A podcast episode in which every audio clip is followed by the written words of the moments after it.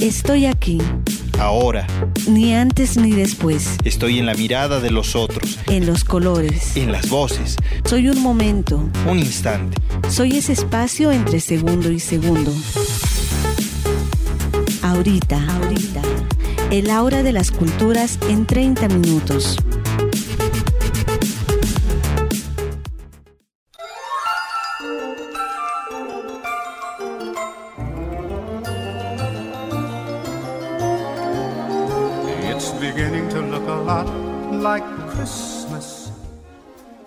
Amigos, bienvenidos a Ahorita, el Laura de las Culturas, en esta ocasión con un especial para esta época. Hola Javier. Hola Roxana, amigos, sean todos bienvenidos a un nuevo encuentro con el Aura de las Culturas. En esta emisión, como nos comentabas, tendremos un especial preparado especialmente para toda la audiencia que se encuentra en sintonía de las radios de la Red de la Diversidad. Diciembre es un mes donde el mundo pareciera desacelerar su frenético ritmo para tomar un respiro mirar en retrospectiva los grandes acontecimientos que pasaron y prepararse para recibir el perdón en la fiesta de la Navidad. Cuenta la tradición de la Iglesia Católica que cuatro domingos antes de la Navidad se debe iniciar un periodo de preparación para recibir nuevamente el nacimiento del niño Jesús. Este tiempo de Adviento generalmente coincide con el inicio del mes de diciembre. La espera vigilante de la celebración suele ser acompañada por el encendido de cuatro velas, oraciones y misas los días domingos, música y actualmente el visionado de películas referidas a esta celebración. Pero la Navidad tiene un trasfondo muy sentimental y familiar que puede poner tristes y en muchas ocasiones enojadas a las personas, por lo cual el séptimo arte crea una especie de subgénero conocido como el terror navideño y el programa ahorita te propone hacer una revisión de estas películas antinavideñas para que hasta el menos festivo pueda hacer un adviento en sus propios términos.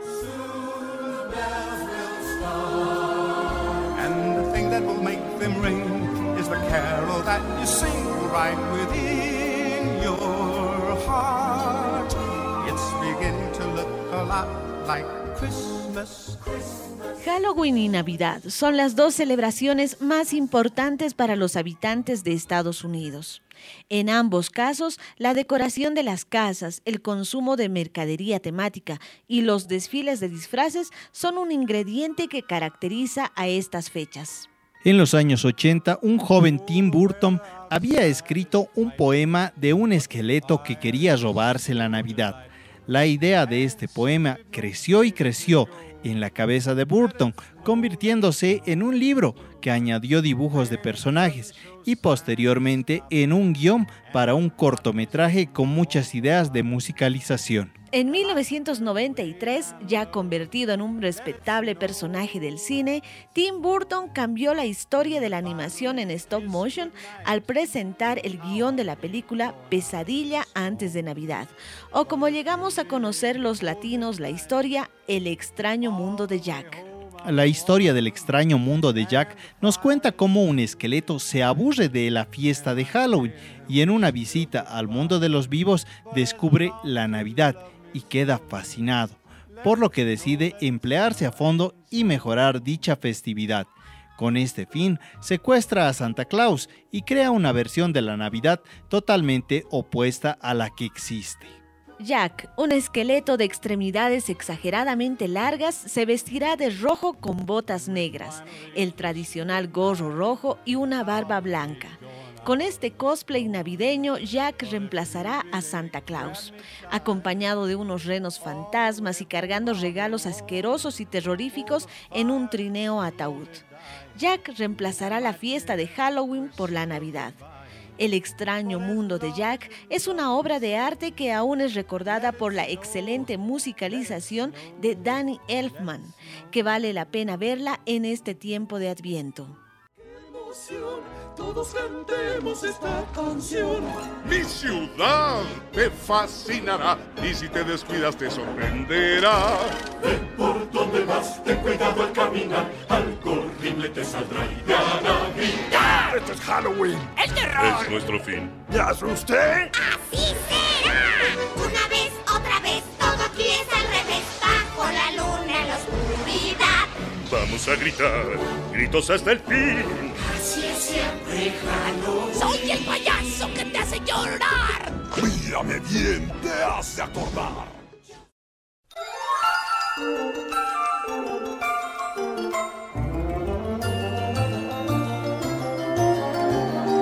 It's beginning to look a lot like Christmas. Las galletas con forma humana y sabor a jengibre tienen un origen por lo menos curioso, ya que se atribuye esta creación a la reina Isabel I de Inglaterra.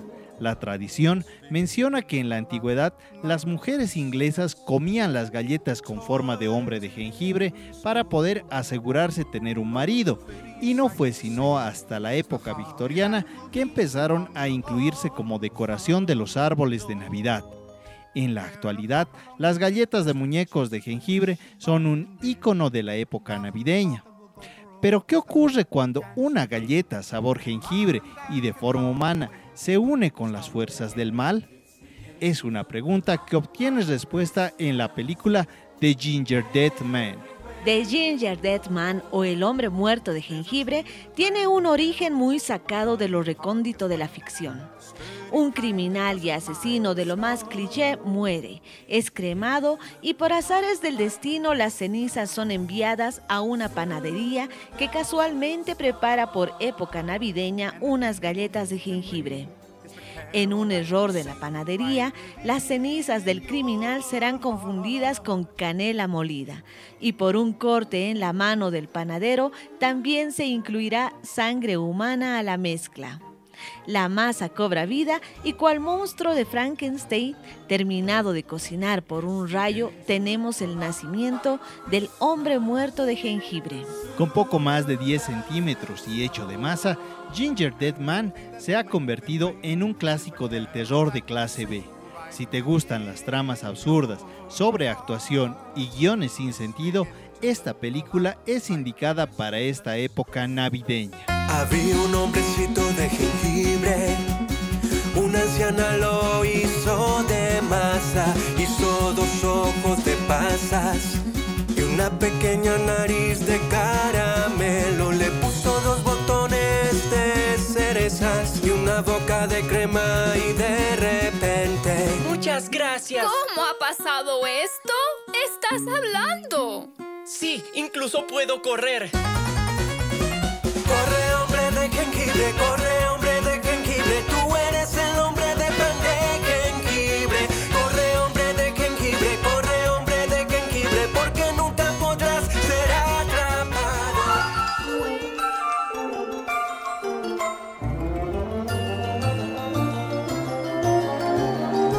It's beginning to look a lot like Christmas. Carol of the Bells es un villancico que seguro conoces por la tonada.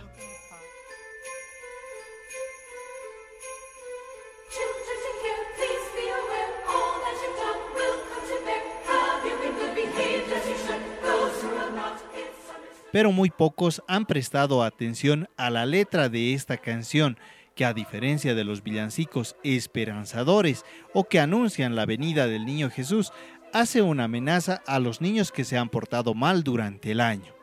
Niños, tengan cuidado. Por favor, sean cuidadosos. Todo lo que han hecho saldrá a la luz. ¿Has sido bueno? ¿Te comportaste como debías? Para aquellos que no, se sabe que Krampus vendrá buscándolos. No están a salvo. Será mejor que corran. Están en su lista, no en la lista que esperabas. Esta Navidad estarás perdido. Hay alguien vigilando todo lo que has hecho este año.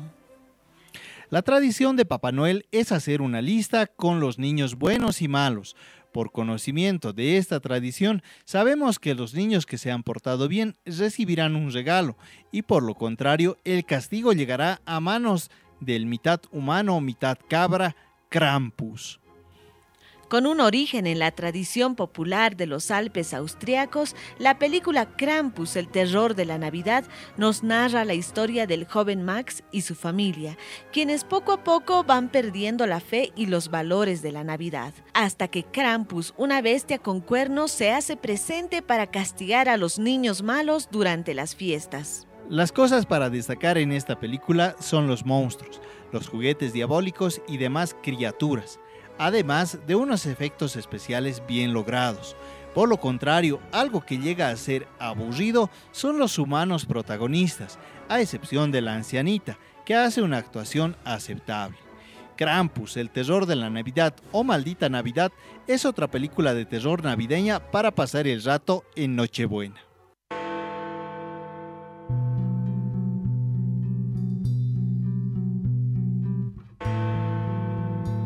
El verbo se hizo carne y habitó entre nosotros, y el verbo era Dios.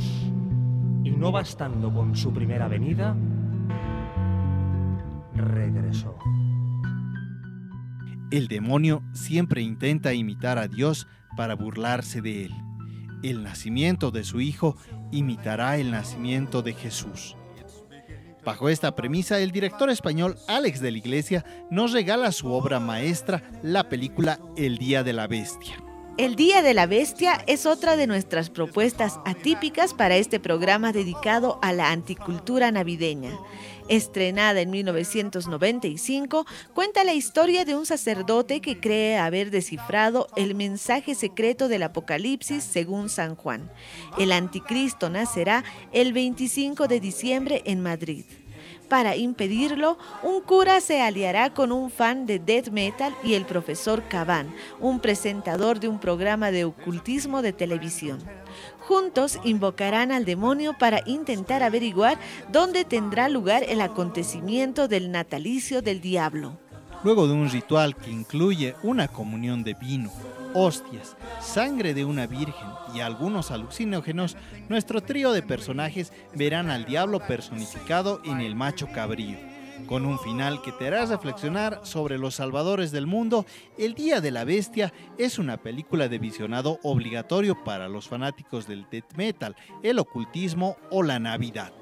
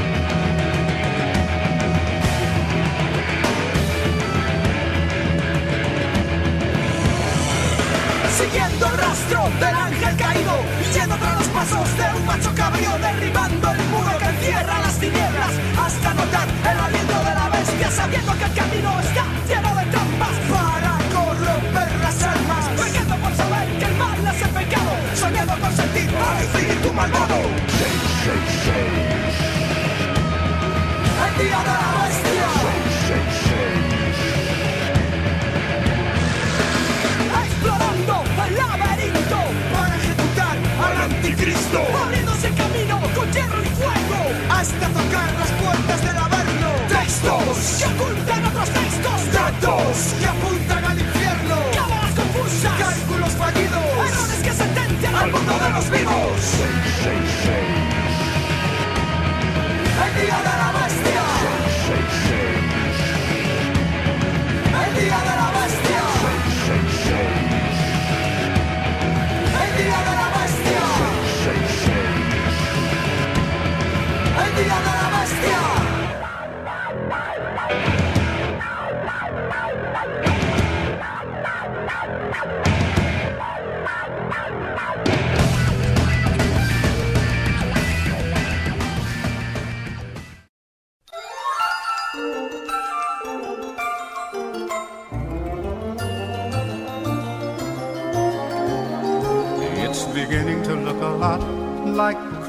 Es 1974 en Canadá y el director Bob Clark, junto a un arriesgado elenco, crearían uno de los primeros slashers de la historia, Black Christmas o Navidad Negra.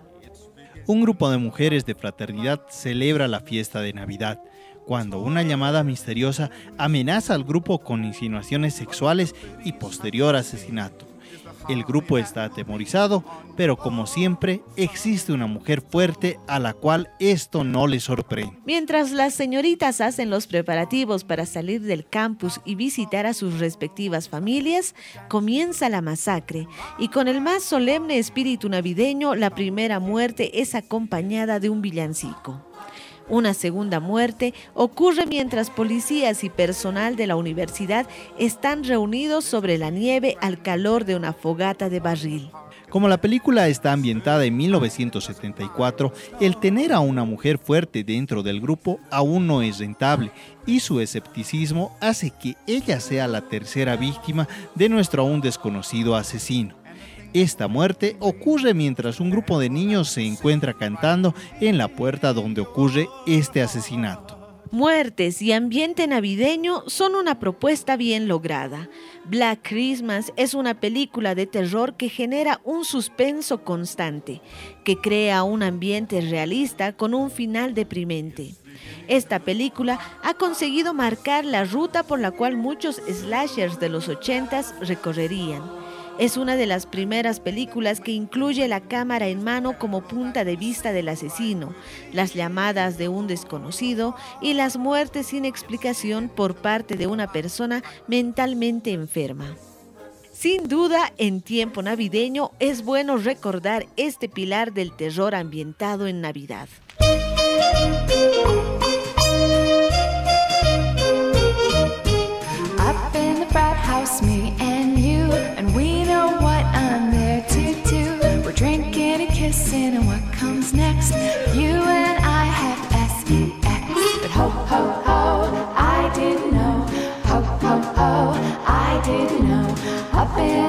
House, there's one true fact, and that is that I got attacked. Up in the bright house, things went down, and I'm telling everyone in town. Did lady want for goodness sake? Couldn't have cause I was not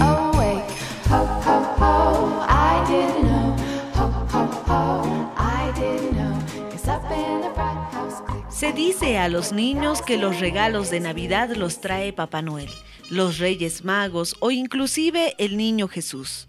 Los obsequios se entregan entre el 24 y 25 de diciembre, aunque la entrega de los presentes puede extenderse hasta el Día de Reyes el 6 de enero. Pero, ¿dónde se origina el dar regalos? La historia se remonta a la antigua Roma, donde antes de que se celebrara la Navidad se llevaba a cabo la fiesta de Saturnalia entre el 17 y el 24 de diciembre. Durante estos días se honraba a Saturno, dios del grano y la agricultura, con grandes banquetes e intercambio de regalos. Uno de los primeros regalos fueron las velas, que por mucho tiempo eran los regalos más comunes. Estas velas se conservaban a lo largo del siguiente año, creyendo que al quemarlas en las noches de invierno se invocaba al dios del nuevo sol, a la vida, solsticio de invierno, conocido también como Sol Invictus. Otros, en cambio, relacionan la entrega de regalos al oro, incienso y mirra que los Reyes Magos trajeron desde sus lejanas tierras al niño Jesús. Con el pasar de los años, estas tradiciones fueron convirtiéndose en parte de la celebración navideña. El regalar dulces en Navidad, por ejemplo, ha sido considerada una manera de asegurar un dulzor especial para el año que viene. Asimismo, las velas y las luces, mismas que simbolizan un deseo de luz, calor y aumento de las riquezas, han sido parte de la celebración navideña. Y la historia termina de configurarse con la aceptación generalizada de que existe un Santa Claus que regala juguetes a los niños.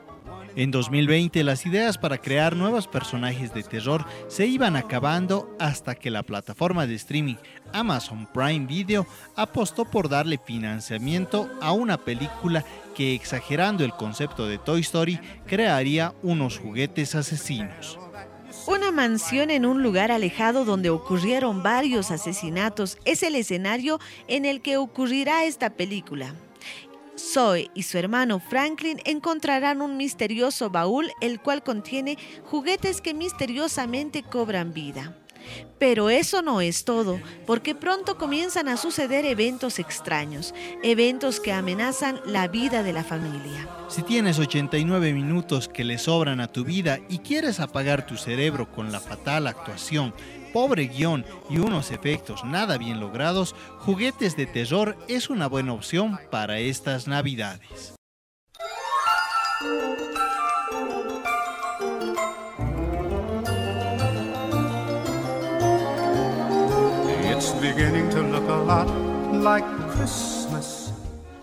Este 2021, Argentina sorprende con una película de Navidad que de verdad vale la pena ver, abordando temas tan sensibles como la infidelidad, el robo, el maltrato infantil y la normalización de la violencia en niños, La Noche Mágica es una película que ocurre en Nochebuena, donde un ladrón es confundido con Papá Noel. Nuestro falso Papá Noel está dispuesto a asesinar a todo aquel que pudiese ser un testigo de su robo. Pero cuando Alicia, la hija de la pareja protagonista, le entrega una carta con sus propósitos de Navidad, la historia tomará un giro argumental que podría ser confundido por una típica historia de Navidad. Pero las apariencias son engañosas en este film. Santa hará que la niña destruya obras de arte, le permitirá hacer un par de travesuras prohibidas por su padre e inclusive disparará un arma real apuntando a sus muñecas. El nacimiento será reemplazado por unos muñecos de plástico, la comida será una típica torta de Navidad y la música saldrá de una rocola de estilo italiano previo a los años 80. Sin duda, una historia muy compleja y que mantendrá tu atención durante toda la película. Pasando de una comedia de enredos para profundizar y convertirse en un thriller psicológico, La Noche Mágica nos hace sentir varios momentos de angustia, intranquilidad y surrealismo lisérgico, con un final arriesgado y bastante polémico. Cerramos esta emisión de ahorita escuchando de la película La Noche Mágica a Natalia Oreiro con Tuyo Siempre.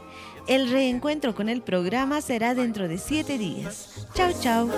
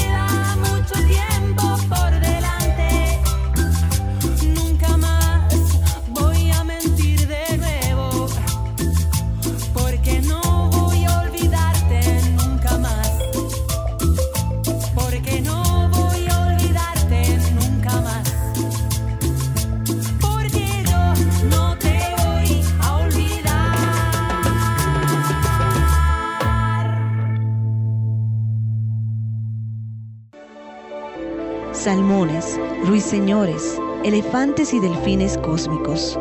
Ahorita llega a su fin en su instante más puro. Ahorita, ahorita, el aura de las culturas.